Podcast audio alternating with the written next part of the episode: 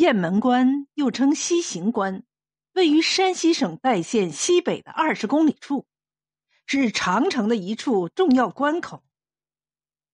相传，每年的春天和秋天，都有一群大雁从此处经过。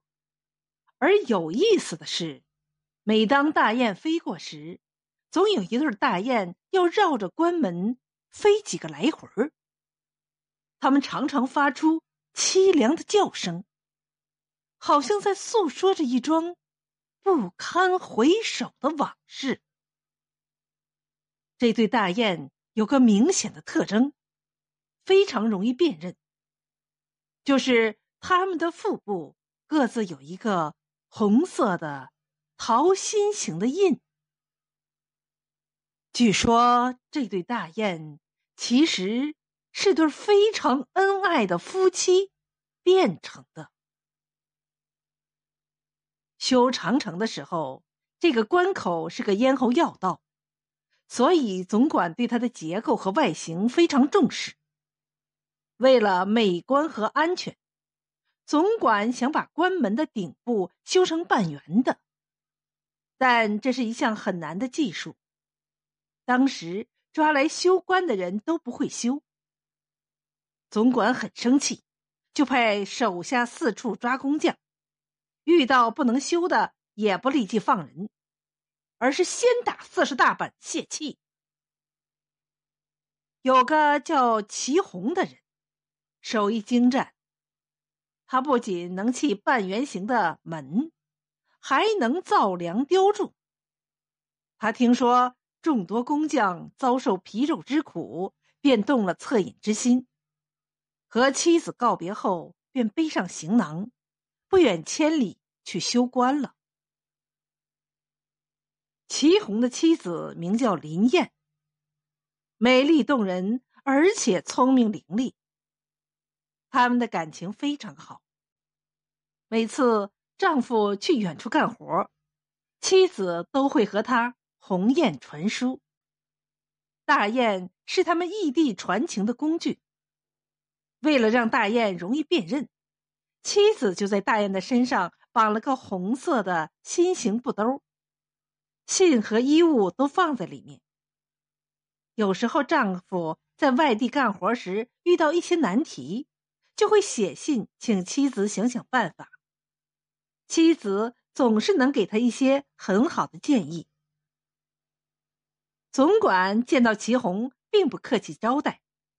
而是要他按期限修好关门，不然就处死。祁红听后愁眉紧锁，因为对于他来说，修关门是很简单的事，只是总管给他的期限实在太短了，在这个期限内没日没夜的干活也是难以完工的。没办法，他只好拼命的干。并且给妻子写了一封信，向他诉说了自己的遭遇。让祁红没有想到的是，没过几天，妻子被来信了，给他出了个好主意。他高兴的连连喊妙，立刻按照妻子的办法实行起来。原来林燕在信中这样说：“先让一部分工匠按尺寸砌好关门两侧的直墙。”然后就另一部分工匠按同样的尺寸做顶部的拱形木模，这两项工作同时进行会省很多时间。然后把木模架起来，砌顶卷就能省很多力气了。果然，两项工作几乎同时完成，祁红提前完成了任务。这件事情办的是总管刮目相看。总管问清内情后，就把祁红暂时囚禁起来，并派人把他的妻子请来，想亲眼看看一个女子能有多大本事。林燕被请到了总管的家。他刚一进门，总管就看直了眼。他见林燕生的是十分美丽，就生了邪念。他让手下安顿林燕到客房休息。又下令把祁红绑起来，拉到关门下，活埋。但是，一眨眼的功夫，祁红就不见了。只见一个腹部有着红色心印的大雁飞上了天。手下不敢隐瞒，立即回来告诉了总管。总管心想：祁红不见了，他的媳妇肯定会依从自己的。于是他告诉林燕，她的丈夫在做工的时候遇到事故死了，便想强行娶她为妾。正要下令将人捆绑的时候，林燕也不见了。